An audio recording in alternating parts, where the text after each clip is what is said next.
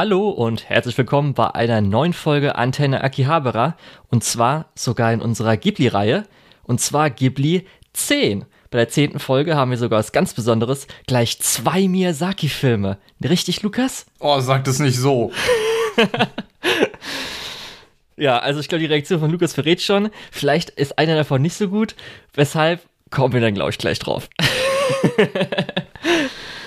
Ach Göttchen. Also ich habe mich, muss ich sagen, schon ein bisschen drauf gefreut, sogar auf beide Filme, weil man ja schon. Ich tatsächlich von, auch. Ja, von beiden ein bisschen was gehört hatte und dann so vielleicht ein gutes Gegenteil oder so. Das war, ist auf jeden Fall eine gute Mischung, glaube ich, für diese Folge. Da freue ich mich jetzt drauf, ey. Ich habe beide noch nicht gesehen gehabt. Hattest du einen davon gesehen? Vorher? Zum ersten Mal, glaube ich, ich habe keinen von beiden vorher schon gesehen. Interessant, interessant. Ich glaube, bisher hatten wir immer, außer vielleicht ganz, ganz am Anfang, wo wir so obskure Sachen hatten, hatte ich, glaube ich, immer zumindest einen davon schon gesehen gehabt. Okay, ja, war meistens, glaube ich, so eine ganz gute Mischung, wo vielleicht ein ja. beliebter oder populärer dabei war und einer, der eher so ein bisschen unterging oder so. Aber dieses Mal äh, haben wir beide nicht gesehen. Einer davon ist wahrscheinlich so ein kleiner Film, wo man hätte sehen können.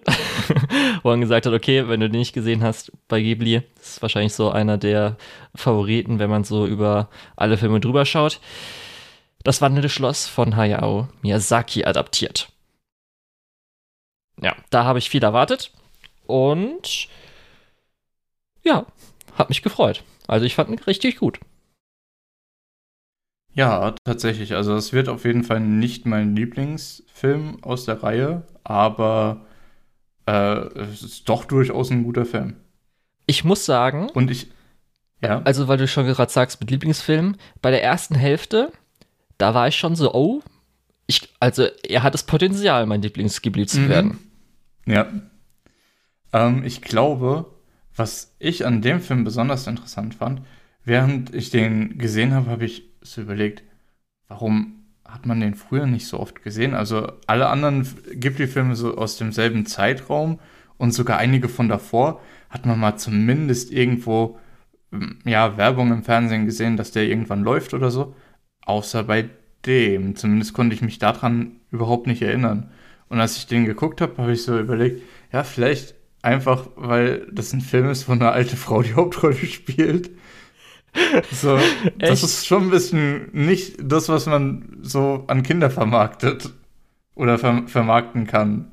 Okay, ja, gut, das also, kann ich du, du weißt, was ich meine. Ja. So. Ich dachte eigentlich eher, weil vielleicht Städte und so weiter sind ja irgendwie französisch von Colmar angehaucht, dass die dann sagen, okay, Deutschen mögen keine äh, Franzosen, darum bringen wir es nicht ja. dahin, aber. Mhm.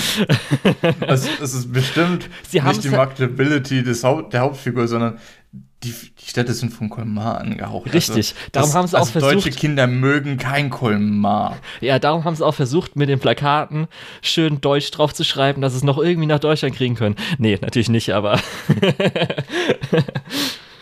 äh, genau. Nee, stimmt, aber können natürlich sein, ähm, dass wir da, alte Leute einfach nicht mögen in Deutschland. Ist auch einfach so ein komplett random Thought. Es kann gut sein, dass das einfach nur so war, dass ich einfach nicht mehr in dem Age Bracket war, als der Film rauskam, 2004? Also 2005? bei uns kam er, glaube ich, erst irgendwie so 2007 oder sowas.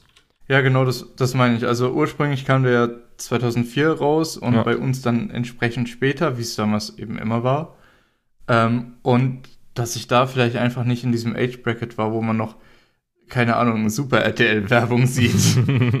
ähm, ja, das, wie gesagt, kann natürlich voll und ganz sein.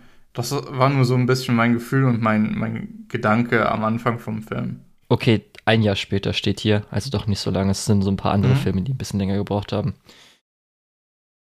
Ja, also ich habe keine Ahnung. Ähm, ich wusste also auch nicht vielleicht so grob. Ich habe nur mal ein paar Ausschnitte gesehen oder halt äh, das Key Visual, aber selbst so irgendwas dazu mal gewusst und so weiter eigentlich nicht, außer wenn man natürlich schaut, okay, das scheint einer der beliebteren ähm, Ghibli-Filme zu sein, gerade mhm. auch wenn man das Boxoffice anschaut, als auch die Bewertung.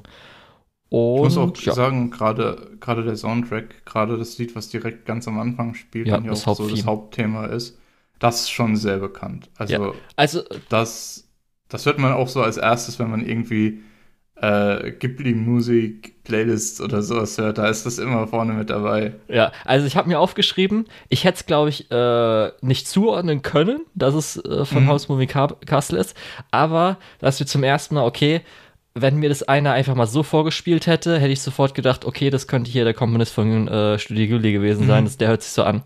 Das heißt, das ist auf jeden Fall äh, mir auch so aufgefallen. Oder was ist mir aufgefallen? Also. Genau. Und ähm, ja, äh, wollen wir so ein bisschen einsteigen, was es so ein bisschen geht? Klar. Also ich habe ja schon erwähnt, ist eine Adaption, weil das ist auch so ein Ding, was ich jetzt in der Ghibli-Reihe so langsam erfahren habe, habe ich gar nicht so gedacht, dass viele Ghibli-Adaptionen sind. Ähm, es geht mehr oder weniger um einmal unseren Hauptcharakter Sophie. Äh, sie ist Hutmacherin in einer Stadt und äh, sie begegnet ein, einmal äh, am Anfang des Filmes, als sie zu ihrer Schwester will, äh, Howl, der äh, Zauberer ist, weil in dieser Welt gibt es anscheinend äh, Magier und Zauberer und Hexen. Und äh, er nutzt sie so ein bisschen, um vor irgendwelchen komischen Schleimdingern zu entkommen. Und daraufhin denkt halt die Hexe, die diese Schleimdinger kontrolliert, dass Sophie irgendwie Geliebte ist oder bekannt oder sowas und verhext sie, sodass sie dann auf einmal ganz alt ist. Das heißt dann eine ältere Frau und zwar so in den, keine Ahnung, 80ern, also in den 80ern. Mhm. Genau, und äh, daraufhin versucht so sie. So kannst halt, du dich natürlich nicht vor, dein, vor deiner Familie präsentieren, also Richtig. haut sie ab. Ja, und versucht halt vielleicht und? in dieses Magierland, Niemandsland zu gehen, um halt jemanden zu finden, der diesen Fluch brechen kann. Und da begegnet genau. er, äh, begegnet sie halt äh, Hauls wandelndem Schloss. Ah, das ist schon wieder. falsch. Das ist schon falsch. Sie begegnet zuerst dieser Vogelscheuche. Ja. Im Rübenkopf. Ich hätte erst mal jetzt. Komm, das, das war schon, das fand ich schon eine nette Interaktion, so dieses, äh, hm, ich brauche einen Gehstock. Da ist ein Stock. Ach, da hängt eine ganze Vogelscheuche dran. Was soll ich damit? Ja, ist auf jeden Fall auch so, hat so ein bisschen, ähm, Gott, wie heißt. Mann, das ist, äh, äh, äh, hier mit. Zauberer von Oz. Danke. Du wusstest genau, was ich meine, ja. Lukas, weil du wahrscheinlich auch dran ja, gedacht genau. hast. Also genau, also den Vibe hat es auf jeden Fall, gerade ja. mit dieser Vogelscheuche, was ja so diesen Strommann, oder ich glaube, es ist auch eine Vogelscheuche in Zauberer Genau, richtig. Aber ähm, hier natürlich mit dem außerdem, schönen Springen ist halt ganz nice einfach. Außerdem Witch of the Waste nicht mit der Hexe des Westens verwechseln. genau. Ähm, ja, aber du hast schon recht, da sind viele von diesen Zauberer von Oz äh, ja, Anleihen mit dabei. Ja. Äh, genau. Und äh, ich hätte jetzt nur kurz gesagt, dass äh, sie halt dann bei Howl äh, als in Anführungsstrichen Putzfrau anfängt und da dann jetzt versucht, ja. ihr einen Fluch zu brechen und so ein paar Charakteren begegnet und Dinge passieren. Mhm. Das wäre jetzt erstmal einfach so grob, wie es halt äh, beginnt und worum es so ungefähr geht. Genau, und du hast ja schon erwähnt, also äh, sie hat halt Rübenkopf oder Rübe ähm, gefunden, also diese Vogelscheuche, die halt einfach mega mhm. gut animiert ist mit, sie kann halt nur springen und sich drehen, aber das macht sie halt einfach mega gut. Also ist echt super. Und ähm, da muss ich auch sagen, das ist so eins der Sachen, die auf jeden Fall richtig stark sind, sind die Nebencharaktere. Also hm. äh, gerade. Also auch Calcifer, äh, Markel und so weiter. Genau, richtig. Speziell dann ja. auch später, äh, als die Hexe dann ähm, ältert. Es ist ja einfach so. Ist ja einfach so random dem Team beitritt. Ja, plus halt auch der Hund. Das heißt, das ist auf jeden Fall so, die, sag ich mal, Familie ist halt einfach super. Äh, Interaktion da muss ich kurz sagen, wie fandest du das, dass die einfach den Hund mitgenommen haben? Weil für mich war das irgendwie, ich hatte halt so das Gefühl, ist es so clever, gerade den Hund von eurer Antagonistin mitzunehmen? Ist was, wenn der euch verrät oder so? Ja, hätte man vielleicht aber mal im so Endeffekt ist, war es ja andersrum und der Hund hat sie verraten. Aber richtig. Hätte man vielleicht ein oder andere Szene oder Dialogzahl oder sowas ich konnte jetzt nicht ganz rauslesen, dass mhm. der Hund jetzt ihr sehr stark äh, verbunden ist. Es wirkt ja schon so ein bisschen, okay, sie, er hat, äh, sie hat ihn die Treppe hochgetragen und er mag mhm. sie wahrscheinlich. Und auch als sie sich dann halt im Haus so ein bisschen drum gekümmert haben, Aber da hätte es vielleicht noch mal so eins, wo er, keine Ahnung, so eine Szene, wo sie ihn krault und er halt ganz, ah, das ganz toll findet oder sowas. Und dann kennt man sich vielleicht noch mal ein bisschen besser denken können. Aber ja, das war auch so die ganze Zeit im Kopf, ob jetzt eher noch so ein Peilsender ist oder sowas, dass man sie schneller finden kann oder so.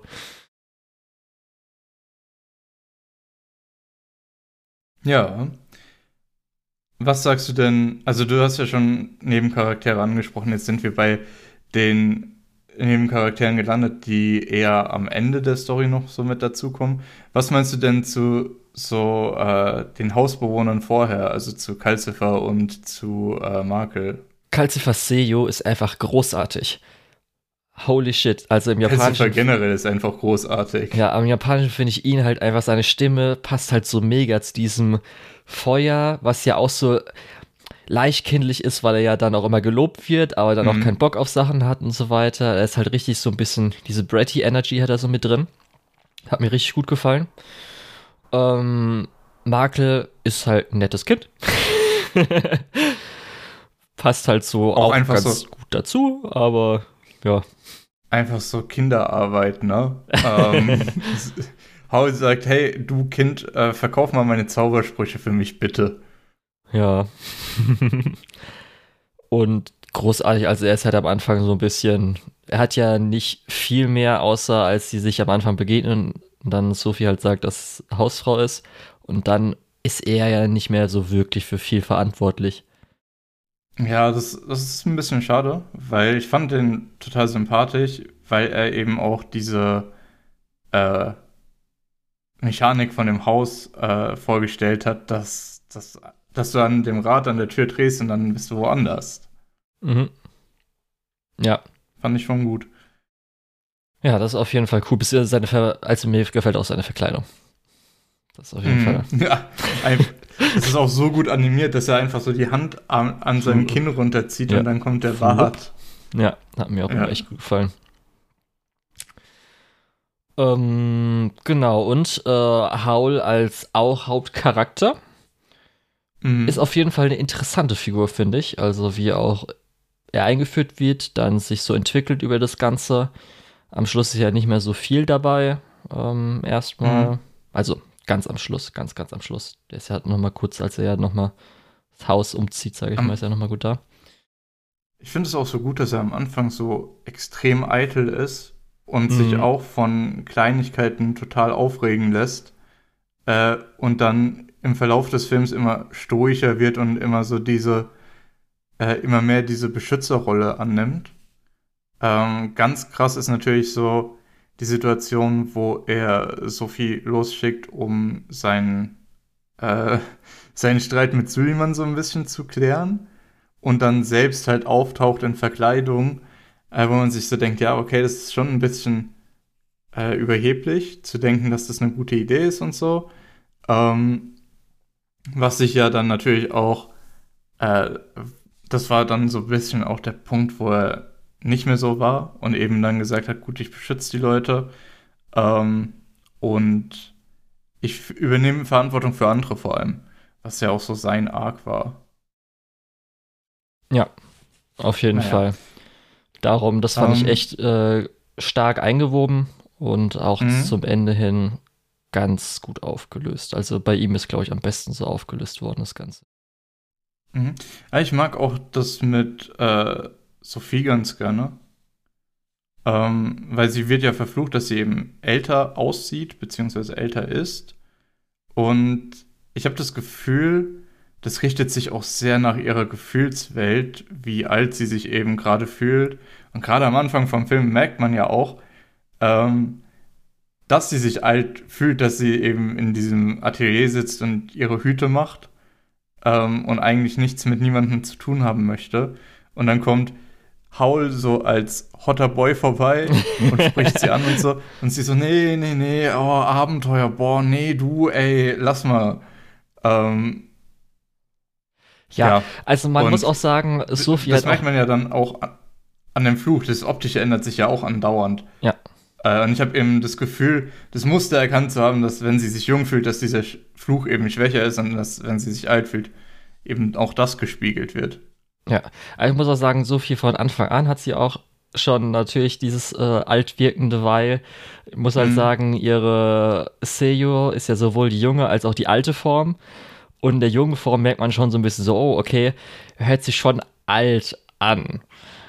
Mhm. Ist jetzt. Wie gesagt, ich glaube halt, das ist halt 100% gewollt. Ja, also einmal natürlich, glaube ich, vielleicht auch äh, die Dame, die es spricht, die damals wahrscheinlich auch schon ein bisschen älter war, hat vielleicht auch so eine Stimmlage, die jetzt nicht unbedingt so jung wirken kann. Aber ich könnte mir auch vorstellen, dass dann extra so gesagt wird, okay, versuch ein bisschen jünger, mhm. aber noch nicht so wie eine 20-Jährige oder so. Ja, genau. Ich glaube, ne, also das ist ja, denke ich, auch eher arg so ein bisschen. Ja, mir hat sogar eine Szene schon am Anfang sehr, sehr gut gefallen, als sie nämlich älter wurde und ähm, in den Spiegel geht. Erstmal gar mhm. keine irgendwie übertriebene Reaktion und dann auch noch, als sie dann ähm, auf den Hof oder ja, auf den Hof geht, rein, raus, rein, raus, wo sie immer so, okay, ich muss ruhig bleiben, ich muss ruhig bleiben, keine Panik. Fand ich eine echt tolle, so ähm, Auflösung von ihr, weil oft ist es ja so, okay, übertrieben, so, oh, was mache ich jetzt, oh, das ist alles so schrecklich und so weiter. Wirkte schon ein bisschen ähm, geerdeter das, und das hat mir ganz gut das gefallen. Kommt mit, dem Al mit dem Alter, das ist so Trägheit und Weisheit, die da so ein bisschen. ja. Genau. Um, ja, und genau das äh, Gimmick, was du gerade dann noch angesprochen hast, dass dann, das ist glaube ich erst, aber so wirklich ab der zweiten Hälfte, wo sie rein und rausrutscht aus ihrer jungen Form und mhm. alte Form, manchmal auch so eine Zwischenform, wo du so denkst, okay, äh, zum Beispiel einmal, als ich, diese eine Szene ist, wo ähm, Howl umgezogen ist und dann ihr mehr oder weniger altes Zimmer, äh, wo sie am Anfang äh, des Films war, mhm. äh, reingeht. Dann geht sie halt wirklich von alt zu jung. In der nächsten Szene oder nächsten Einstellung sieht man dann so eine Zwischenform. Mega gut, fand ich echt ja, richtig. Das sieht, das sieht man auch immer so an dem Gesicht und an dem Buckel und an der Statur und so. Und das ist voll krass, weil es muss einen nicht so stark darauf hinweisen. Du siehst es halt einfach automatisch so. Ja, und ich muss auch sagen, als sie zum ersten Mal wieder in die junge Form kam, dachte ich so, oh fuck. Also Sophie mit grauen Haaren sieht ja mal richtig gut aus.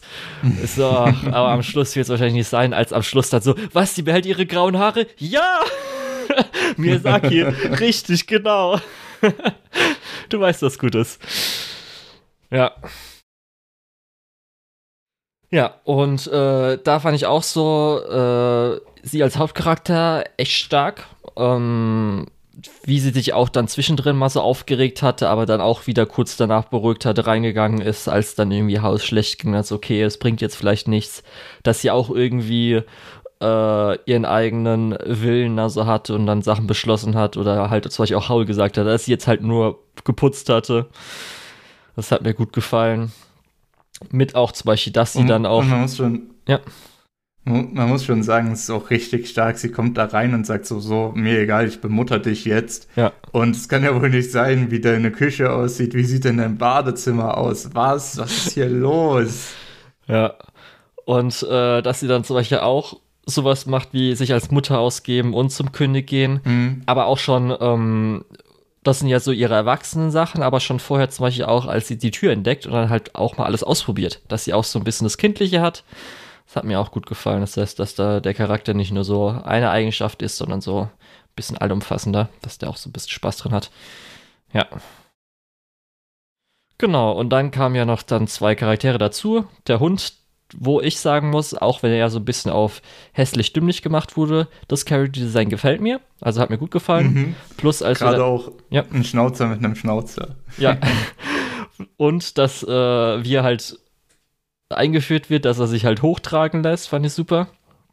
Plus mhm. dann, als äh, die Hexe dann äh, gealtert wurde, plus danach halt zum ersten Mal so ein bisschen dieses äh, leichte demente Omerchen, aber dann erfahren wir später, dass sie trotzdem noch äh, ein bisschen ähm, Scharfsinn behalten hat. Hat mir auch gut mhm. gefallen. Auch wenn sie da so ein, zwei Sachen gemacht hat, die natürlich dann auch beabsichtigt ein bisschen doof waren, aber ja.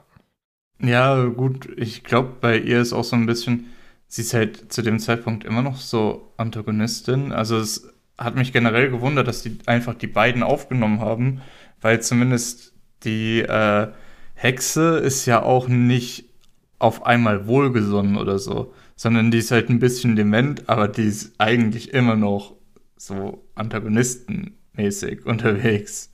Ja, also bis eben gegen Ende, wo sie dann halt auch zugibt, ja, okay, kann ich vielleicht doch nichts machen.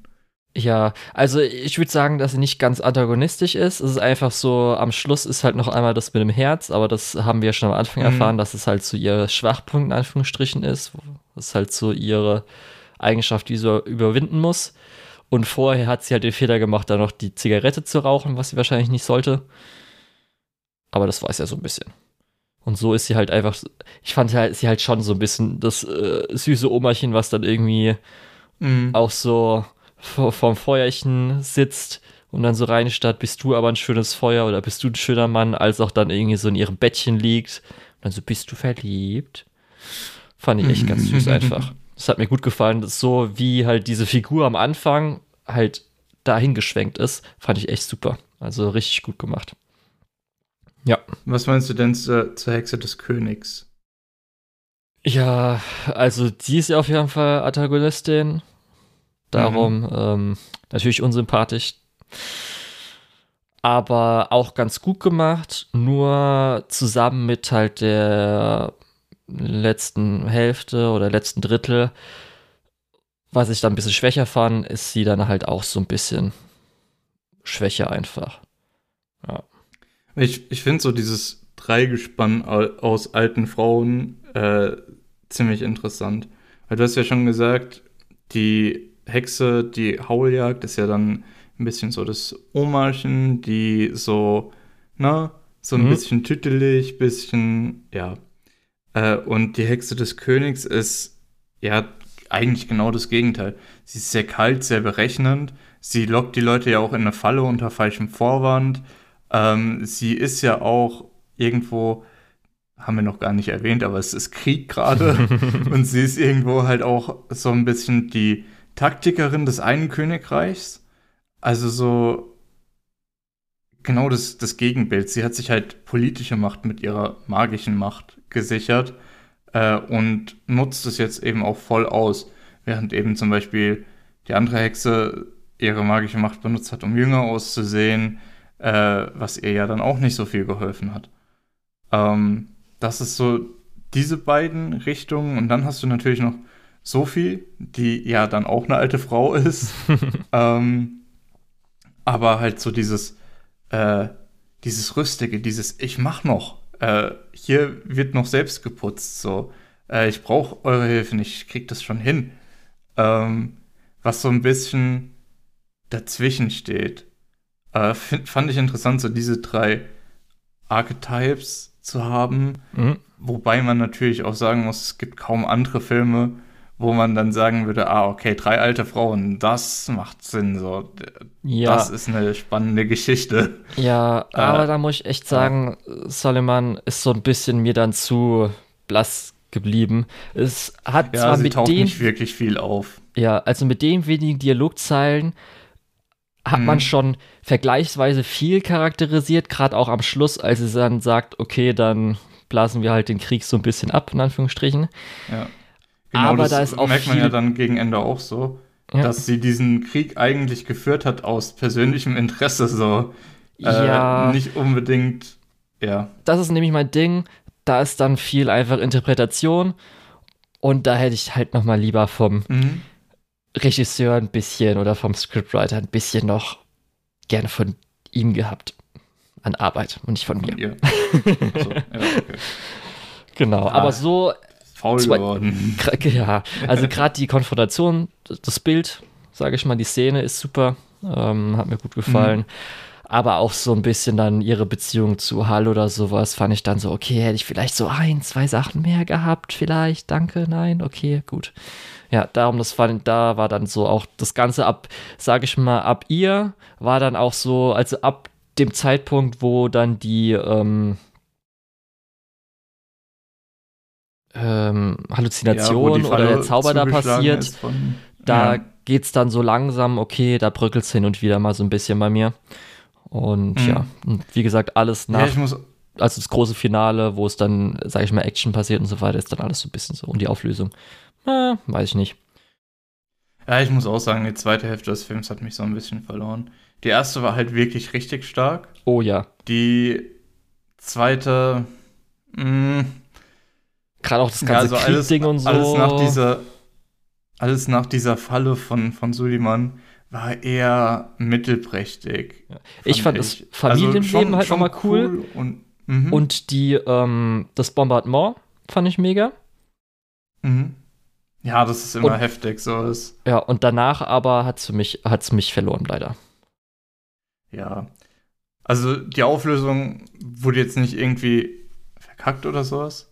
Ja. Aber Ist halt man, leider. man hätte mehr erwartet einfach. Ne? Genau. Also gerade die Thematik, weil es wurde ja so ein bisschen angeschnitten, einmal natürlich äh, Hauscharakterentwicklung, Familie, was ja dann mit den Nebencharakteren, als die Mhm. alle dazukommen, so ein bisschen mit drin war. Krieg auch eigentlich natürlich dann so ein bisschen. Und dann war halt am Schluss einfach, okay, irgendwie wurde es halt gut aufgelöst. Zum Beispiel auch die, als Sophie in äh, Howls Kindheit so ein bisschen reinschaut, Mhm. war halt interessant so zu sehen, wie das halt entstanden ist, aber hat mir jetzt auch nichts gebracht für die Auflösung so ein bisschen. Ja, ich finde auch die beiden Character Arcs waren schwach aufgelöst. Ja, Also bei, bei Hole war ja so ein bisschen die dieser Moment, er muss anderen vertrauen, er muss ein bisschen aus sich rauskommen, er muss, er, er darf nicht mehr dieser Einsame sein, ähm, oder er will nicht mehr dieser Einsame sein, oder er entwickelt sich einfach dahin. Ähm, aber das war dann halt, das hatte wenig zu tun mit dem, mit dieser finalen Szene, dass, dass sein Herz eben wieder zurückgeholt werden muss. Ähm, und Sophie auch, dieses äh, nicht so zurückgezogen sein, nicht dieses äh, diesen alten Frau-Lifestyle als junge Frau durchziehen. ähm, das war auch ein bisschen underexplored und hatte auch wenig mit dem mit dem äh, Climax zu tun. Ja, weiß Ja. nicht. Darum, ich hatte halt wirklich gedacht, die erste schade. Hälfte, oh, okay, das könnte halt sein.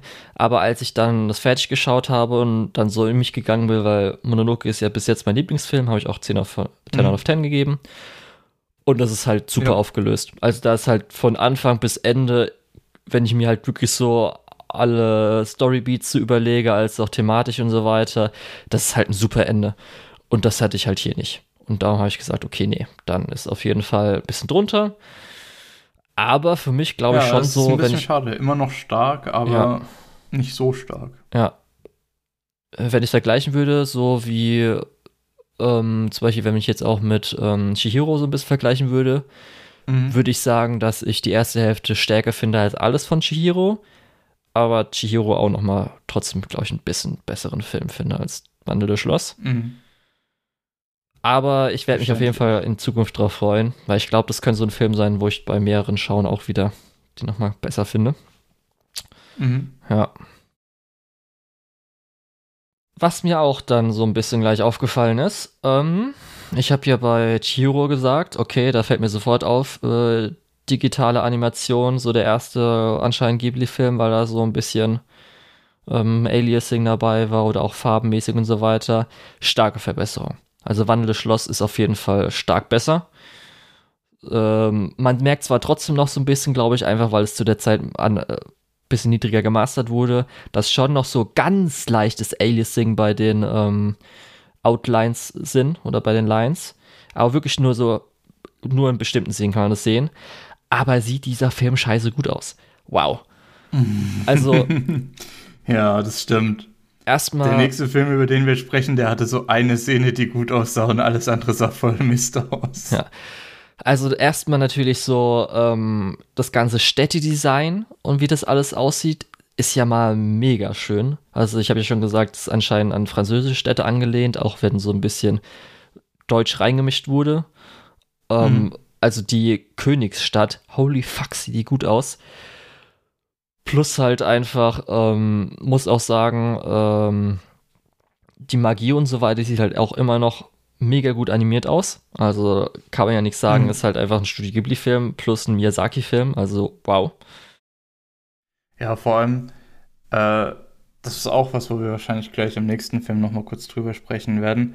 Vor allem, die Sachen haben alle Herz, so ein bisschen. Äh, du siehst richtig in den Bewegungen, dass es ernst genommen wurde und dass nicht nur gut animiert wurde, sondern eben auch den Figuren Charakter gegeben wurde über Animation. Weil, äh, wenn wir gleich über den nächsten Film sprechen, das ist so eine meiner größten Kritikpunkte, dass das dort eben nicht so ist. Die Animation ist immer noch fein so, aber eben genau dieses Herz wurde eben nicht mit reingepackt. Ja, die Anfangsstadt fand ich auch toll, musste auch lachen, als erstmal so, okay, ah, schön der Eisenbahngeruch, beziehungsweise den Ruß aus vom Fenster schön einatmen. Lungenkrebs, yay, yay. Aber ja, dass die Stadt so mit, Zeiten damals. Ja, Stadt durch, durchfährt, als auch, ich habe ja vorhin schon den Hof erwähnt, wo natürlich so ein bisschen äh, Gedanken an Kiki wiederkamen, die ja auch da mhm. bei ihrer Bäckerei beim Hof war. Ich fand auf jeden Fall interessant. Ähm, das hat mich interessiert, weil das hatte ich so, glaube ich, gar nicht im Kopf. Aber als man zum ersten Mal das wandelnde Schloss sieht, was ja ähm, vom Stil her schon ein bisschen raussticht, wurde natürlich versucht, gut in das Ganze so mhm. einzubetten. Aber da kann man, glaube ich, so, wenn man den Film schaut und ein bisschen Ahnung hat, schon so denken, ah, okay, da ist wahrscheinlich so ein bisschen digitales Compositing ähm, mit irgendwie dem Artstyle und der Text Texturierung als auch speziell das Warping, wie sich das Ganze dann halt bewegt, äh, mit reinkommen. Das heißt. Da übrigens auch was Interessantes. Ja. Ähm, dieses Schloss ist ja sehr so steampunkig, würde man bestimmt sagen. Äh, da sind aus vielen verschiedenen Teilen was zusammengeschustert und es bewegt sich so ein bisschen abgehackt, so mechanisch, ne? Ja. Ist dir aufgefallen, dass bei den äh, Flugzeugen und generell bei dieser Kriegsmaschinerie dass die komplett anders funktionieren. Nicht so wie mechanische Dinge bei uns funktionieren würden, sondern die haben wie so Zungen, die sich auch so äh, wellend bewegen. Du weißt halt genau, was ich meine. Ja, ich, ich weiß, weiß ich würde als Beispiel das Poloch bringen.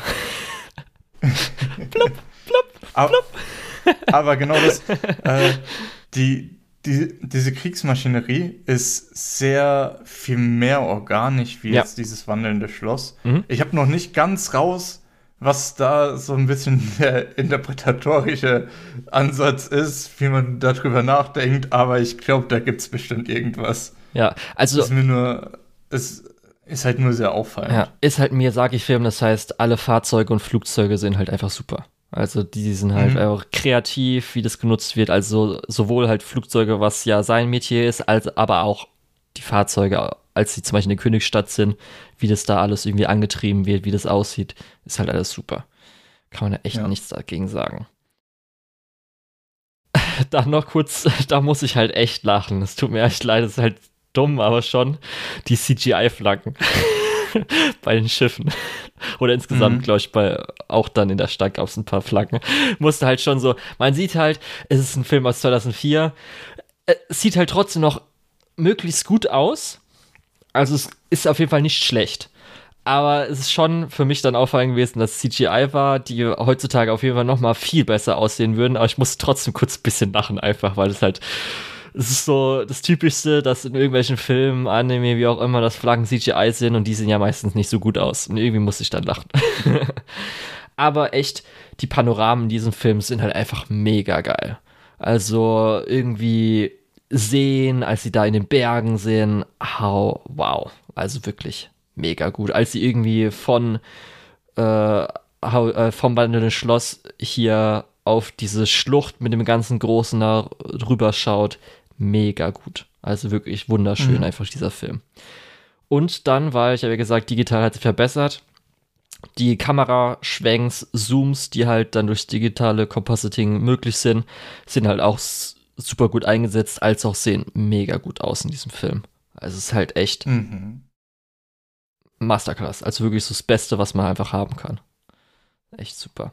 Plus dann so Sachen wie die Explosion, ey, als einfach die Stadt gebombt wurde, diese Explosionen sehen ja mal so gut aus. Hätte ich jetzt nicht erwartet, aber die sehen so verdammt gut aus.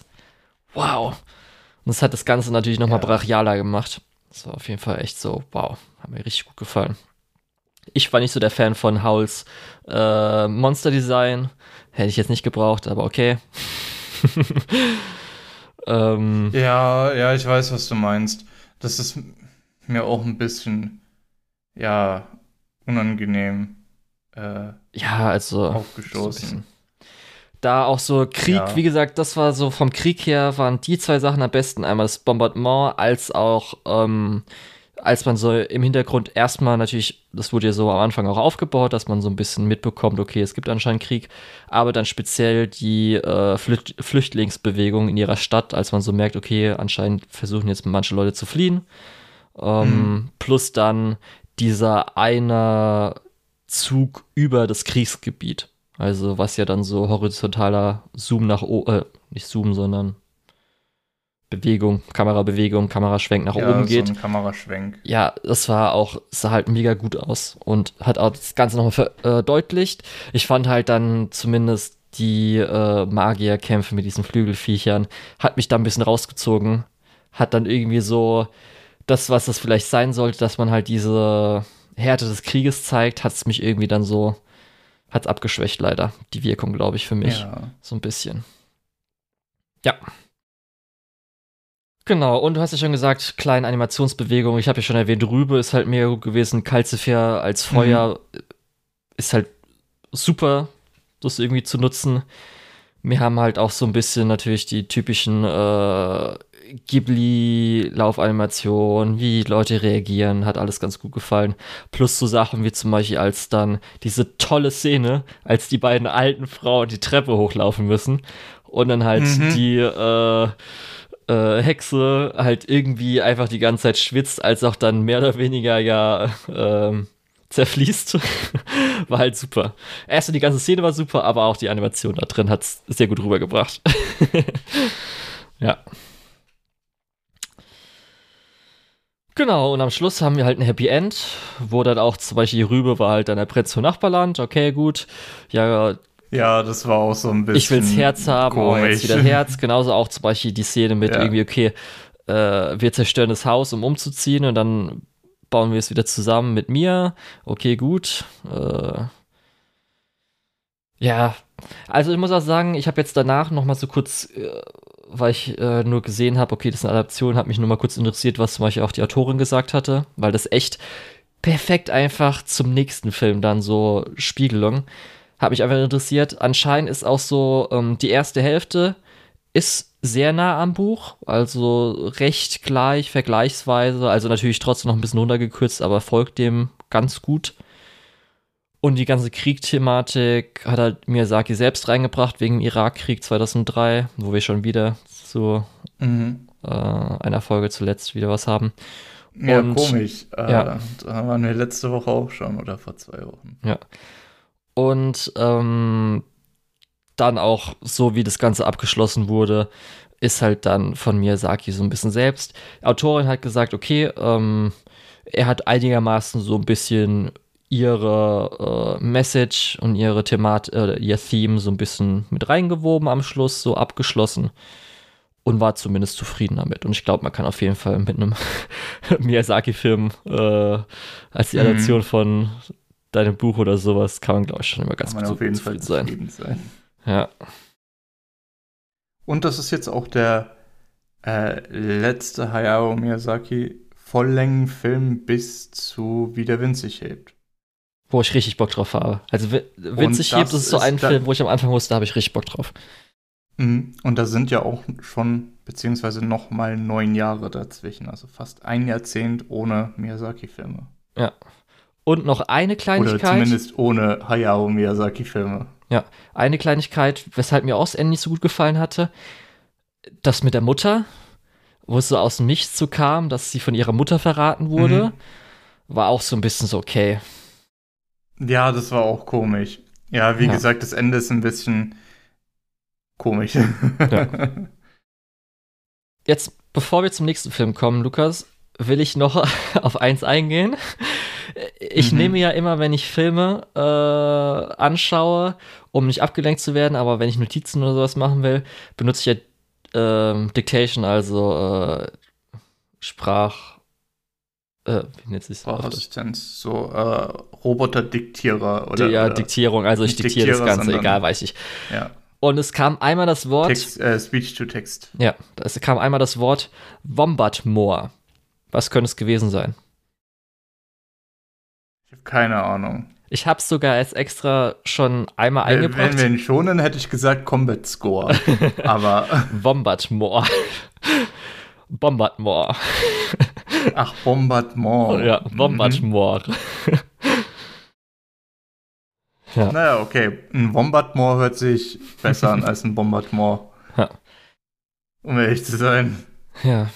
Aber ich muss sagen, ich habe mich gefreut. Ich fand den Film super. Ähm, Mhm. Muss auch sagen, mir gefällt sogar Hauls Form am Schluss besser als am Anfang. Sophie habe ich ja auch gesagt, ihre Form, also ihre durch die grauen Haare, fällt Ach mir so, auch besser. Ja, kö- können wir mal kurz drüber reden, dass der einen richtig einen Schreianfall bekommt, als er nicht mehr blondiert Ja. ist, dass er sich richtig aufregt und meint, boah, ich bin so hässlich.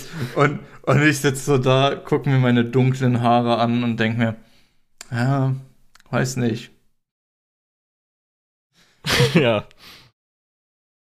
Vielleicht haben Blonde doch mehr Spaß. Aber gut. Ja, ich freue mich auf jeden Fall, den irgendwann nochmal anzusehen. Äh, Werde ich auf jeden Fall auch Leuten empfehlen können. So auf, wie man es auch überall sieht, einer der besten Ghibli-Filme. Mhm. Hayao Miyazaki wurde 2004 auch äh, für den Oscar nominiert. Hatten halt nicht bekommen. Hat aber gegen Wallace and Gromit verloren. Ja. 2006 übrigens, nicht 2004. Echt? So spät?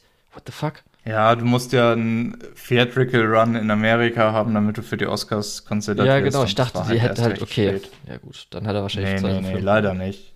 Das Schade. ist, wir, wir brauchen uns gar nicht über die Politik von den Oscars zu unterhalten, weil da kommen wir vom Hundertsten ins Tausendste und warum die Oscars gar nicht so eine gute Metrik sind, um zu sagen, welcher Film denn jetzt wirklich gut ist. Ja. Ist der nächste Film gut, Lukas? Also, da, da vielleicht kurz als Vorwort. Hayao Miyazaki wird zitiert als, äh, dass er gesagt hat, dass er keine Dynastie an äh, Animatoren haben, äh, äh, aufbauen möchte und dass sich sein Sohn äh, Goro, in dem Fall Goro Miyazaki, seinen eigenen Namen machen muss. Und das hat er hier meiner Meinung nach geschafft, aber nicht so, wie er es gewollt hätte. ich muss sagen, das Beste, was der Film gemacht hatte, ist mich zu animieren, mich drüber zu informieren. Erstmal über, weil wir reden jetzt über die Chroniken von Erdsee, Mhm. über die Chroniken von Erdsee, die Bücherreihe. Nachdem ich mich informiert habe, ist diese sogar auf meiner Liste von, werde ich mir irgendwann durchlesen, habe ich Lust drauf. Mhm. aber auch um die Produktion, sage ich mal. Weil ich muss sagen, auch wenn jetzt Goro dann vielleicht nicht so das Talent dafür hat, kommen wir vielleicht nochmal drauf, weil da kommen ja auch nochmal später Filme oder sowas.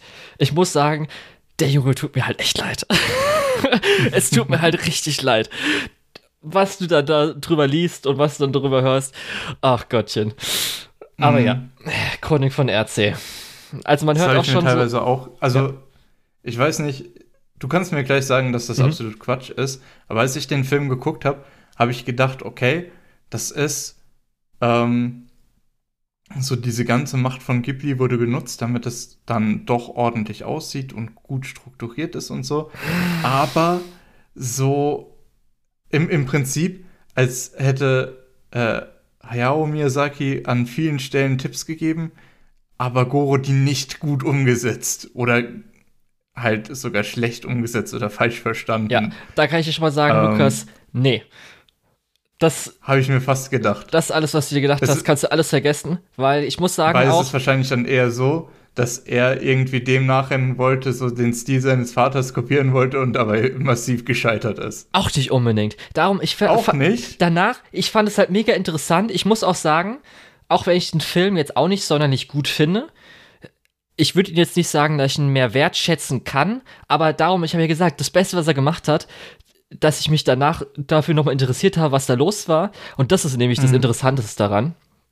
Aber wie gesagt, Okay. da kommen wir gleich dazu, weil das ich habe noch so ein paar lose Gedanken dazu, ja, die ich gern vorher loswerden würde, aber ja. ja, das wussten wir erst weiter. zumindest, dass Chronik von Erdsee als auch Goro so ein bisschen als mit wahrscheinlich der schlechteste Ghibli-Film gilt. Dass es so ein Film ist, der auf jeden Fall so ein Fleck ist auf der äh, Filmografie des Studios, als auch dass Goro nicht so gut ist. Da gibt es ja das oder diese Szene, als ja Miyazaki aus dem Film, ich glaube, das war sogar Chronik von RC, nach irgendwie 20 Minuten rausgeht bei der Premiere.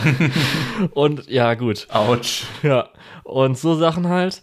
Äh, das heißt, da ist man natürlich auch schon mal mit niedrigen Erwartungen reingegangen. Also, ich bin gerade Thema Erwartungen, passt auch zu meinem losen Sammelsurium an Gedanken dazu. Ich bin reingegangen in das ist bestimmt zumindest ein mittelmäßiger Fantasy-Film. Ich habe nichts Großartiges erwartet, aber ich habe gedacht, ja, das ist etwas, was diesem Namen Ghibli oder diesem Namen Miyazaki nicht gerecht wird, aber wahrscheinlich ist es auch irgendwo eine unfaire Bewertung, wahrscheinlich ist es einfach nur ein mittelmäßiger Fantasy. Äh, das war zumindest so mein, mein Eingangsgedanke. Dass das nicht so ganz stimmt, ist dir mit Sicherheit klar. Äh, und ich kann es auch allen Zuhörern schon mal vorwegnehmen.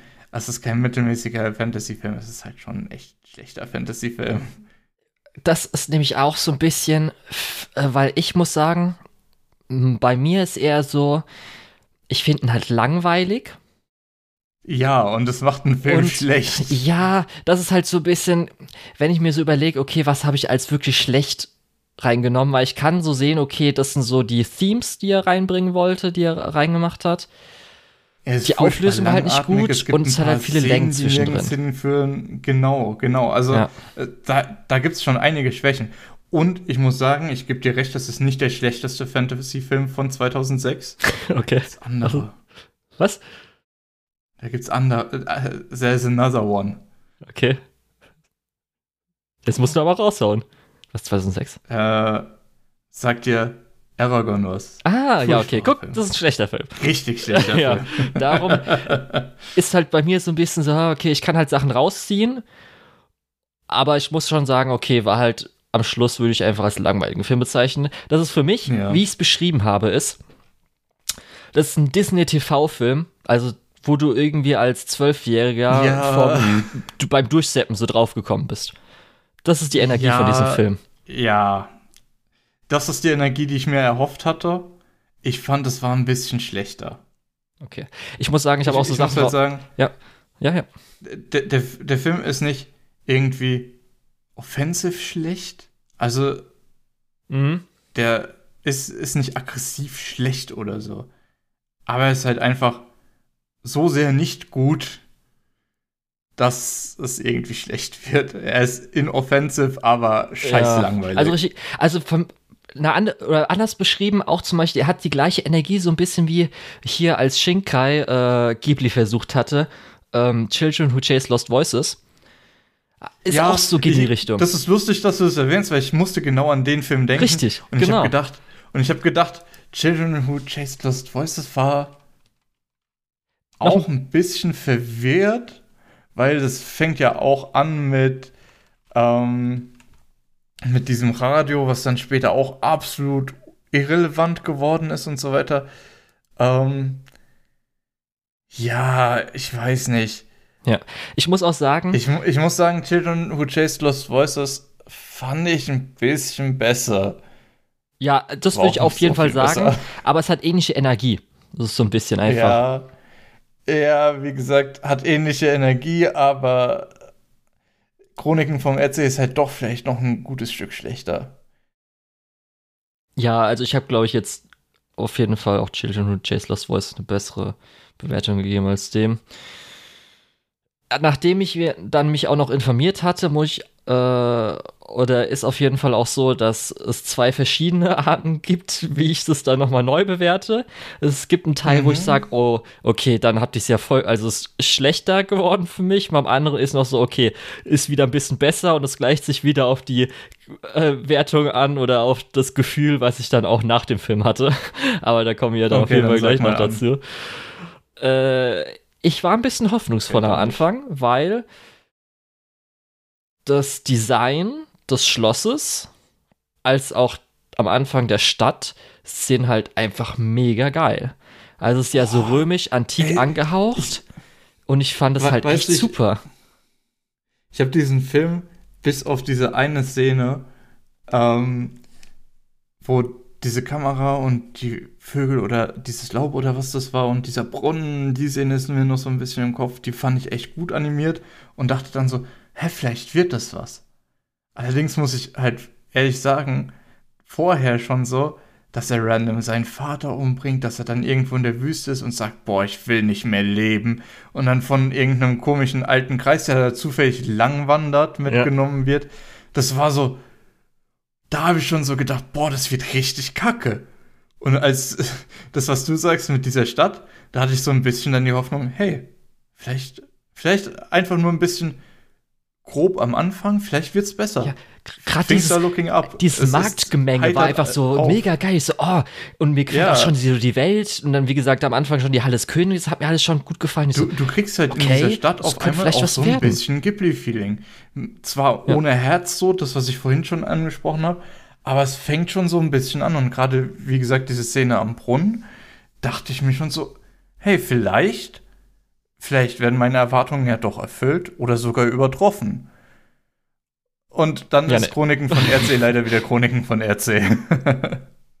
Ja, ähm, bei mir war auch so ein bisschen das Ding einfach, ähm, ich finde halt das Drachendesign toll. Das war die erste Szene, wo dann auch die beste Animationssequenz ist, ist, als man diesen Frontshot vom Drachen hatte, der auf Mhm. einen zugeht.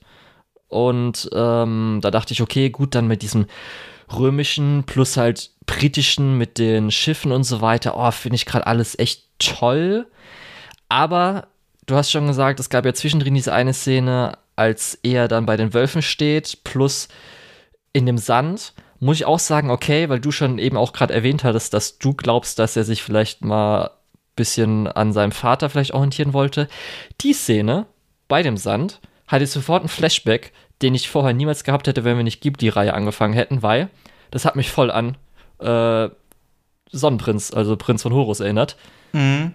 Einmal natürlich die Wolfsszene, als auch Ja, da habe ich auch stellenweise noch ein bisschen dran gedacht. als also da ist ja Aber, diese eine ja. Szene, als der Sonnenprinz irgendwo gestrandet ist, am leeren Strand und da langläuft und dann auch irgendjemandem begegnet. Und dachte ich so, okay, Ja, das, das Interessante ist, das Interessante ist, Chroniken vom RC, würdest du mir sagen, das ist ein Film von den 50er Jahren. Würde ich sagen, boah, das ist ganz schön beeindruckend, weil auch einfach technisch und erzählerisch damals eben verschiedene Sachen noch in den Kinderschuhen steckten. Aber es ist halt ein Film von den Nullerjahren und da sind wir halt schon ganz anderes gewohnt. ja. Ja, äh, dann sind wir auf jeden Fall. Aber ah, das, was du sagst, äh, so, so kommt der Film einem auch stellenweise so ein bisschen vor, so wie ein Film, der schon 70 Jahre alt ist und keiner, der erst 10 Jahre alt ist. Ja, es passiert halt dann echt nicht so viel, weil du kannst halt zusammenfassen, wir haben unseren Hauptcharakter, der tötet anscheinend seinen Vater am Anfang äh, Mhm. und klaut das Schwert, was er nur mit Magie öffnen kann. Er begegnet Heiter, das ist irgendwie so ein Erzmagier, das, was wir später erfahren, und geht in die Stadt. Da wird er halt kurz versklavt, aber dann schaffen sie es wieder raus. Wir erfahren, es gibt irgendwie einen anderen Magier, der Feind ist von äh, Heiter. Und sie sind zwischendrin, das ist auch so geil. Ich dachte so, okay, das ist einfach der Ghibli Farmland Arc. Was ist das denn? Das ist einfach, was ist da auf einmal los? Ich konnte nicht mehr einfach. sie haben halt wirklich so 40 Minuten auf der Farm verbracht oder sowas. Auf jeden Fall, da ist auch noch das eine Mädchen da. Warte, wie heißt der Magier? Das ist nämlich das Ding. Also, sie sagen die ganze Zeit ja heiter, also im japanischen Original. Mhm. Im Deutschen wird halt auch das, was, glaube ich, ähm, die deutsche Übersetzung halt ist von Groningen RC, halt äh, Sperber. Und er heißt ja, Ja. Get eigentlich, also Get Sperber, Sperber. Mhm. Und Aaron ist halt unser Hauptcharakter, ja. Und das eine Mädchen ist halt noch irgendwie da, weil sie muss mit ihm Charakterentwicklung kurz durchgehen. Ja, das, oh, das war ja auch so. das ist auch so geil.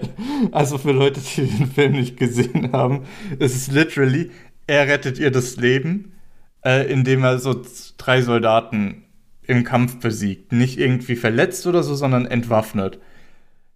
Dann, das nächste Mal, wo die Dialog zusammen haben, sagt sie ihm, ey, ich hasse dich, ich hasse Leute, die das Leben von anderen nicht wertschätzen. Und ich denke mir so, was ist denn los? Haben wir denselben Kampf gesehen? Der hat dich gerade gerettet, indem er sie entwaffnet hat. Der hat ihn nicht mal verletzt. Ja, aber er hat und ja. Die nächste Interaktion, die sie haben, ist, er hört ihr beim Singen zu und sie sagt, ja, du bist vielleicht doch ein guter Mensch. Und ich denke mir so, what? Also, Was? Das, die erste Reaktion von ihr ist ja nachvollziehbar, weil er sagt ja sowas, dass er irgendwie sterben will oder irgendwie sowas, äh, wo er so kurz diesen verrückten Blick hat. Aber das ist nämlich auch, muss ich dir sagen, wirklich einer der Kritikpunkte sofort so, okay, der Charakterumschwung, wieso sie jetzt auf einmal einigermaßen gut befreundet sind. Das war auf jeden Fall auch zu wenig, obwohl sie so lange auf dieser scheiß Farm verbracht haben. ja. Und natürlich, wir haben dann noch also, ihre Ziehmutter, die irgendwie so noch auftaucht. Gut. Und wir haben noch ihre dumme Narbe. Was ist das denn? Das sieht aus, als wäre einfach, als hätte, als wäre einfach irgendwie das Make-up an einer Seite, äh, als hätte sie es an einem Auge gemacht und dann wäre es leer gewesen oder so. So einfach eine bisschen dunklere Grundierung oder sowas. Und das ist so, oh, ich bin so hässlich. Das, ich bin unanschaubar. Keiner wird mich je ansehen wollen. Und ich denke mir so, what? Ja, das ist genauso, Was ist denn los? wie wenn man sich ich, irgendwie Sommersprossen mein, extra drauf macht, um hässlich auszusehen. Das ist ja genauso dumm. ja, ja, das ist auch eine der wenigen Sachen, die ich dabei richtig, richtig dumm finde, okay. Julian. Okay. Ähm, ähm, aber ja. ja, nee, ich, und die, diese Narbe ist ja auch so, es fühlt sich am Anfang so an, als wäre das so ihr defining Feature, es ist danach nie wieder relevant und am Ende ist es nicht mehr da. Und es ist so, oh, komm schon. Weshalb ich mich auch danach nochmal informiert habe, ist halt, weil ich habe dann so gedacht, okay, hier gibt es so ein paar Elemente, da bin ich mir 100% sicher, weil das ja einfach eine Adaption ist von die Chronik von RC. Garantiert das Originalbuch oder weiß ich nicht, ob das, was das dann gewesen wäre, da sind, glaube ich, so einzelne Elemente übernommen worden, aber halt nicht viel mehr. Und da habe ich mir damals gedacht, okay, das mit, dass er halt diese Person sieht, das ist garantiert aus dem Original übernommen worden mit irgendwie den Magiern und den Narben, dass da irgendwas ist. Plus ganz speziell dachte ich, weil das ist ja so, als es zum ersten erwähnt wurde, dachte ich, okay, ist es jetzt, es könnte ein relevanter Punkt sein, so wie man Fantasy-mäßig das kennt, mit den wahren Namen. Weil es wird ja mal kurz mhm. gesagt, da dachte ich, okay, heißt es, dass er das nutzen kann? Oder ist es einfach nur, dass er einfach den richtigen Namen von ihm wissen wollte? Aber nee, anscheinend ist es so ein Konzept da drin, was man ja am Schluss so ein bisschen gemerkt hatte, dass es so konzeptmäßig ist, was nicht so ganz rausgearbeitet wurde, wo ich dachte, okay, das ist garantiert im Original so ein bisschen mit drin. Und aber damit wurde halt, glaube ich, sehr wenig gemacht, beziehungsweise auch für jemanden, der halt sich damit nicht auskennt, wurde ja gar nichts erklärt oder so. Und da dachte ich, okay, wahrscheinlich äh, ist das so ein Ding, wo man jetzt dann vergleichen könnte zwischen Adaption hier und dem anderen, also jetzt äh, Wandel Schloss, ist das halt nicht so gut gemacht worden. Und ja, dann ist halt echt einfach so, das die letzte Konfrontation, ist halt auch so ein bisschen, meh. Ich muss halt echt sagen, unironisch, ich fand zumindest, ähm, was einigermaßen mit Arren abging, mit seiner Charakterisierung, was sein Konflikt ist, interessant. Zumindest auch den Dialog zwischen ihm und äh, Sperber, als er mit dem Schwert auf ihn zustoßt, fand ich auch gut. Aber so der Rest hat halt alles nicht so ganz gepasst, weil es halt zu lang gezogen ist, irgendwie aus dem Nichts irgendwas kam oder nicht so wirklich was Interessantes dann da war. Ja, das war halt so, zum Beispiel auch das Ganze im Farmland Arc, sage ich jetzt einfach, hat er jetzt ja auch nicht wirklich was, also seine Charakterentwicklung ist ja nicht durchgegangen, nur einmal, weil er sie singen gehört hatte, aber da war ja auch nicht in Dialog großartig was, fand ich, wo ihn hätte überzeugen können. Er hat ihr zwar dann gebeichtet, ja. dass er halt seinen Vater umgebracht hatte, weil er halt dann dieses Böse irgendwie da ist oder was ist nicht alles, aber das hat für mich dann auch leider nicht so gut Sinn ergeben, wie es hätte vielleicht sein können. Das war halt einfach ein bisschen schade. Das war so ein bisschen, wo ich dachte, okay, gut, äh, ich hab verstanden, glaube ich, was er machen wollte, aber das Skript war viel zu schwach einfach. Mhm. Da stimme ich dir 100% zu. Ja. Und halt, du hast schon erwähnt, es sieht halt alles nicht so gut aus. Also, ich finde auch sein Charakterdesign sticht ein bisschen zu sehr raus zu allem anderen. Und Animationen sind halt alle, gerade in den Kleinigkeiten, nicht so viel vorhanden. Irgendwelche Hab Szenen, wo halt zwei Charaktere gesagt. Dialoge mhm. haben, sind halt uninteressant. Und zum Beispiel auch die Burg, wo ich erstmal, als ich die Burg zuerst gesehen hatte, irgendwie hatte ich so ein Flashback an die Burg aus Gummibärchenbande. Aber die ist halt auch echt langweilig, plus halt so unbelebt, was es ja auch sein soll, aber trotzdem ist irgendwie so, bäh. Dann klaut er auch noch den Shot aus Legend of Zelda, dem Original-Visual aus dem Spiel mit der Schlucht, wo es ins Helle schaut. nee, ist garantiert schon mhm. irgendwie tausendfach gemacht worden, aber hat mich daran erinnert. Ja. Ja, auf jeden Fall sind wir uns einig, kein guter Film. Nicht nochmal schauen. Ja, also das würde ich auf jeden Fall sagen, nicht nochmal schauen. Ich habe jetzt halt Bock, ähm, die Bücher zu lesen. Das ist auf jeden Fall dabei. Und ich fand halt interessant, zumindest das, weil ich online lesen konnte darüber, über die Produktion und so. Also, ich habe mich grob über die Bücher so informiert. Natürlich nicht Inhaltsverzeichnis, alles durchgelesen, weil ich das jetzt auch selbst lesen will. Ähm, da kann ich grob sagen, also es wurden Elemente aus dem ersten, vierten und fünften Buch genommen. Und weshalb ich mir das jetzt durchlesen will, ist halt, dass es, auch wenn es 1900, ich glaube so 62, 64 geschrieben wurde, das erste Buch, ähm, ist es anscheinend eines so der präge, prägendsten äh, Fantasy-Werke. Das heißt, da gibt es halt äh, viele Einflüsse dann für spätere Fantasy-Werke. Zum Beispiel das erste Buch, wo ich jetzt auch sagen muss, nachdem ich den Film gesehen habe, ey, wieso habt ihr nicht nur das erste Buch einfach adaptiert? Weil es hört sich schon so geil einfach an. Es geht halt um eine Magierschule, wo sich dann auch so ein bisschen anscheinend Harry Potter gut bedient hatte. Viele sagen zum Beispiel, die ganze Harry Potter, der ganze Character Arc von Buch 1 bis 7 wurde einfach in dem ersten Buch so aufgearbeitet, in einem einen Buch. Und äh, da wurde dieses Element des Schatten, äh, des Schattens übernommen, weil im ersten Buch geht es so ein bisschen darum, also hier Get, also der Sperber, als äh, junger Magier, kommt auf eine Magierschule, hat recht viel Talent, aber ähm, er kann irgendwie seine Magie nicht ganz kontrollieren und dann er schafft er halt diese, sein Schatten, sein Schattenbild da und geht halt über dieses ganze Buch, wie er da verfolgt wird, was da so ein bisschen um halt Selbstzweifel, Angst, wie auch immer das Ganze und dass er halt das überwinden muss, was dann so eine Allegorie für sich selbst überwinden so ein bisschen ist. Wo ich auch sagen, okay, finde ich interessant. Dann alle, glaube ich, Figuren sind halt Figuren, die auch in anderen Büchern irgendwie vorkamen, aber halt nicht so wirklich ihre Geschichte hatten. Das heißt, da wurde halt gar nicht viel genutzt, sage ich mal so. Kleine Elemente wie die Drogen und so weiter sind auch ganz gut äh, oder sind gut im Original vorgekommen und wurden hier einfach nur so als Hintergrund äh, genutzt worden oder so. Das heißt, da dachte ich erstmal, okay, Magierschule, gerade auch so in diesem Setting wäre halt echt geil gewesen. Mit auch das, was er, also die Thematik hatte er anscheinend nutzen wollen, aber wurde halt da nicht genommen. Plus, anscheinend ist, äh, sind die Chroniken von RC auch so ein bisschen ein Trope-Kodifizierer nennt man das so? Also wenn den Trope kodifiziert, der halt später mhm. genutzt wurde mit diesen wahren Namen. Also so in der, gerade auch Mythologie und so weiter, gibt es ja immer, dass es auch einen wahren Namen gibt, aber so wie das heutzutage so in Fantasy-Werken genutzt wird, dass du einen wahren Namen hast, wenn jemand das weiß, kann er dich irgendwie kontrollieren oder irgendwas Besonderes machen, ist anscheinend speziell von diesem Werk äh, inspiriert worden von den meisten und hat da so ein bisschen halt diesen Job kodifiziert. Das heißt, das war auf jeden Fall ganz interessant. Aber jetzt geht's dann so ein bisschen Produktion, weil du hattest ja schon gesagt, okay, du dachtest, okay, er will sich an Miyazaki, hat vielleicht Tipps gekriegt oder will sich orientieren oder so. Aber wahrscheinlich nicht. Wahrscheinlich hat er ihm gesagt, mach was du willst. Also, muss ich jetzt auch kurz sagen, wenn man online sich Sachen durchliest, ist immer so Secondhand, gerade wenn man auch äh, Übersetzungen aus Japanisch und so weiter. Mhm. Ich als Fate-Fan äh, kenne das auch gerade im letzten Jahr hat man erfahren, dass irgendwie so im Fate-Wiki gab es so einen Typ, der irgendwie schon im, das muss nicht kennen, das berühmte Fate-Forum, wo ich den Namen leider jetzt nicht aussprechen kann, äh, wo der schon vor zehn Jahren gebannt wurde und jetzt hat, wurde entdeckt, dass es anscheinend der gleiche Typ ist, der vor, seit zehn Jahren Falschinformationen einfach überall reinschreibt. Das heißt, möglicherweise die Sachen, die ich jetzt erzähle und kurz mal ein bisschen so grob gelesen habe, müssen nicht stimmen.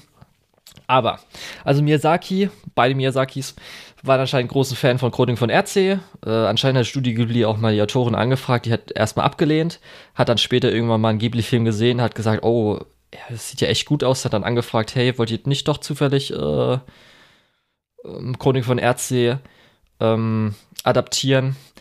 Mit dem Hintergedanken, dass sie natürlich geglaubt hatte, dass die Adaption Hayao Miyazaki macht. Dass natürlich Hayao Miyazaki, da den Film, den sie gesehen hat, dass er natürlich, er ist großer Fan, natürlich er das macht. Und anscheinend war das auch so ein bisschen, als dann gesagt wurde, ja, wir adaptieren das, auch, wurde es so gesagt, glaube ich. dann ist nämlich das nächste so ein bisschen, Goro ist ja kein Animator gewesen, kein Regisseur. Der hat ja noch nie vorher in dem Sinne was gemacht, vielleicht gezeichnet, weil er ist ja eigentlich äh, wie nennt sich, Landschaftsdesigner, also so Landscaper. Mhm. Und war so ein bisschen beim Ghibli-Museum da dabei. Und da finde ich nämlich interessant, auch so ein bisschen, Ver wenn man sich. Verwechselst du es nicht mit. Nee, der war, der, der ist Holzarbeiter, ne? Äh, also nicht Holzarbeiter, Holzkünstler. Der andere von seinen Söhnen. Ja, genau, das ist der andere. Der hat ja auch viel mit dem Ghibli-Museum ja. dann. Nee, aber äh, das ist auf jeden Fall so gewesen weil, weshalb es dann dazu kam, da finde ich mich auch interessant, wenn man sich für Produktion interessiert. Wir vergessen ja erstmal, wenn man Ghibli hört, sagen die meisten ja Miyazaki, also Gründer Miyazaki. Dann mhm. Takahata kommt vielleicht dann hoffentlich als zweite Stelle oder in Erinnerung für Leuten. Aber viele vergessen ja Suzuki, der ja der Producer ist. Der Produzent, ja. der für alle Sachen produziert, der ja gerade im Moment CEO ist, wo ja auch das mit seiner Mestresse äh, der Skandal war. Und eigentlich ist er dafür verantwortlich, dass Goro diesen Film gemacht hat. Weil es klingt einfach so dumm. Er hat irgendwie halt gesehen, wie äh, Goro im Ghibli-Museum äh, sich stark durchsetzt und zum Beispiel auch sich über seinen Vater mal hinweggesetzt hatte. Und dann dachte Suzuki, okay, der muss einen Film machen oder der hat irgendwie das Talent, einen Film zu machen. Ich habe keine Ahnung, was ich dabei dachte. Ich glaube einfach, dass es irgendwie, ich hoffe mal wirklich, wenn die alle tot sind, dass wir mal ein paar Schriften und so, und so weiter dazu bekommen. Ich glaube, das ist einfach irgendwie ein interner Machtkampf oder sowas. Das hört sich einfach so dumm an, weil als dann hier Suzuki Goro vorgeschlagen hatte, hat mir gesagt, nee, der macht keine Filme. Ich lasse den keine Filme machen. Der soll kein Anime machen. Der hat sich strikt dagegen gewehrt, dass er ein Anime macht, aber Suzuki halt der Producer ist von Ghibli, hat er gesagt, okay, ja gut, Miyazaki, wenn du es halt so sagst, ist uns egal, der macht einen Film. Okay. ja.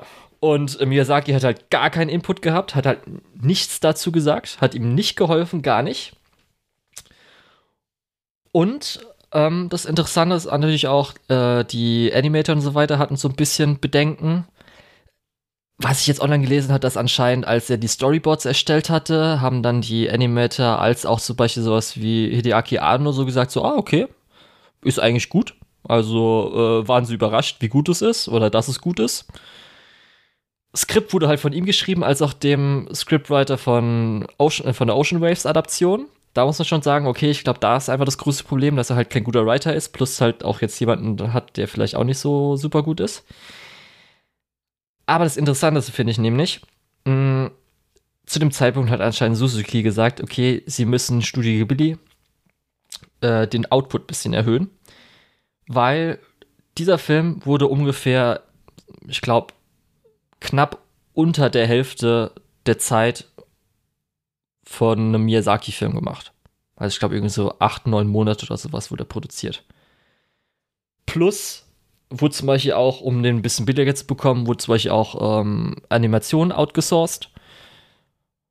Und da muss ich auch einfach sagen, okay, ähm, selbst wenn jetzt irgendwie das A-Team für Goro da gewesen wäre, wäre es nicht viel besser gewesen. Aber da muss ich schon sagen, okay, da wurden auch ein paar Steine zumindest in den Weg gelegt. Äh, Weg gelegt. Aber ja, gut, äh, es tut mir halt ein bisschen leid. Die Autorin hat auch so gesagt, okay, äh, ist nicht mein Buch, ist dein Film. Hat zwar, glaube ich, nicht gesagt gut, sondern eher so, ist in Ordnung so ein bisschen. Sie hat halt online was geschrieben, das ist jetzt nicht, okay, der ist scheiße, aber man meist schon so, dass ihr halt nicht gefallen hat, der Film. Weil ich auch verstehen kann, wenn man sich das Original so ein bisschen durchliest, um was es geht. Aber danach, der arme Goro, das tut mir halt so leid. Wenn du danach hörst, erstmal halt, wie gesagt, sein Vater ist irgendwie aus dem Film rausgelaufen, dann gewinnt er halt äh, den, ähm, die, äh, das Äquivalent der goldenen Himbeere in Japan gewinnt er, plus gewinnt er noch in dem Jahr den Award für schlechtester äh, Regisseur. Und das ist halt schon ein bisschen, okay. da bin ich gut draufgehauen. Und dann muss ich jetzt nicht ihm auch weiter noch irgendwie draufhauen. ja. Ich kann auf jeden Fall verstehen, wenn der Film äh, unten auf der Ghibli-Liste ist. Und äh, ich weiß, muss mal kurz gucken. Mal gucken, was glaubst du, kostet der auf Amazon, wenn du den kaufen willst? Äh, kostet nicht alles auf Amazon, keine Ahnung, in HD 6 Euro. Also Blu-ray. Oder meinst du als Blu-ray? Als Blu-ray. Als Blu-ray wird er wahrscheinlich nicht available sein. Oder hoffentlich nicht. Es gibt so viel bessere Filme, die nicht available sind. Hoffentlich ist er nicht available. Hat einen ganz normalen Preis von 17 Euro. Jetzt mit Black Friday natürlich 12 Euro, aber. Hä? Ja. Was heißt ganz normaler Preis? Ist viel zu teuer. Alter, der Wind, wie der Wind sich hebt, ist ein 10-Euro-Film und RC ist einfach 17-Euro-Film. Holy Sag shit. ich ja. Und Gold, die rote Schildkröte ist 25-Euro-Film, okay. Die Preise sind wahnsinnig. Menschenskinder. Aber Mani gibt es anscheinend jetzt gerade nicht verfügbar. Oder? Ja. Ach so, Was, was kostet Gibt's der, wenn du dir den auf Amazon kaufen oder leihen willst als digitale Version? RC oder? Oder gibt's den nicht? also ja, nee, erzähl. äh, okay. Ähm, geht, glaube ich, gar nicht. Ah, ich Oder dachte nämlich, du fragst danach. Ja, Blu-ray hätte ich wahrscheinlich wahrscheinlich 10 Euro gesagt, weil Nee. das ist ein normaler Blu-ray-Preis, aber ja gut, Anime-Blu-rays sind auch immer ein bisschen teurer. Naja, egal. Ich kann auf jeden Fall sagen, ich musste, nachdem ich den Film angeguckt habe, kotzen. Ich bin mir ziemlich sicher, dass der Film nicht hauptverantwortlich dafür ist, aber ich kann es nicht ausschließen. Ja, keine Empfehlung. Kann man, das ist ein Film, kann man sich auf Deutsch äh, anhören und dann nebenher irgendwie Second während was, was Interessantes macht, genau. Ja. Vielleicht auch Second, Second Screen. Aber ja. Second, Second Screen. Ja, Du hast auf deinem zweiten Bildschirm äh, YouTube offen und guckst dir an eine Dokumentation über irgendeinen True Crime Shit. Richtig. Und auf deinem dritten Bildschirm Ja. läuft die Chroniken vom RC so ganz unironisch, klein sowas habe ich schon gemeint. Oder guckst du Streamer an und währenddessen lässt du den Film noch laufen. Sowas, ja. Und was machst du dann First Screen? Also irgendwie ein Videospiel oder so. Boah, das ist natürlich auch geil. Dann drei verschiedene Audioquellen und alles Ja. Und dann dir schön äh, deinen einen Subway Surfer unten auf dem Tablet. Na, Subway Surfer ist noch zu gut. ähm, aber okay. Ja, das war auf jeden Fall äh, zwei verschiedene Filme. Eine Erfahrung. Ja, unterschiedlicher könnten diese Filme nicht sein. Zwei Miyazaki-Filme, einmal von Goro, einmal von seinem Vater. Und zwei verschiedene Arten von Adaption. Eine, die zumindest vom originalen Autor gemocht wird und eine eher nicht so. oh, ey, aber du, du sagst schon, Goro kriegt halt echt teilweise auch unverdient sein Fett weg, weil ich glaube, andere Leute, die so gerade erst starten und keine Hilfe bekommen, hätten weitaus schlechteren Film gemacht. Ja. Aber er hat halt auch einen richtig scheiß Film gemacht, muss man halt auch fairerweise dazu sagen. Aber gut, ähm, wir freuen uns auf die nächsten Ghibli-Filme. Ich weiß gar nicht, was wir nächstes Mal haben, aber da kommen, glaube ich, wieder bestimmt Das werden wir noch rausfinden. Freue ich mich drauf. Aber ich bin auf jeden Fall froh, Chroniken vom RC endlich gesehen zu haben, weil jetzt kann ich mit Gewissheit sagen, dass es ein schlechter Film ist. Wie gesagt, vorher habe ich gedacht, vielleicht ist er einfach nur mittelmäßig und alles drumherum äh, sorgt dafür, dass die Leute unnötig auf den haten. Aber nein, er ist halt wirklich leider schlecht. Ja. Und ich kann auch endlich sagen, das wandelnde Schloss gesehen zu haben. Und der ist echt gut. Das nicht aus irgendeinem vertretenen Grund, sondern einfach, weil ich froh bin, den Film geguckt zu haben. Ja. Okay. In Ordnung. Dann, Dann- war es das für diese Folge. Genau. Bis zum nächsten Mal. Ciao, ciao. Ja. Ciao.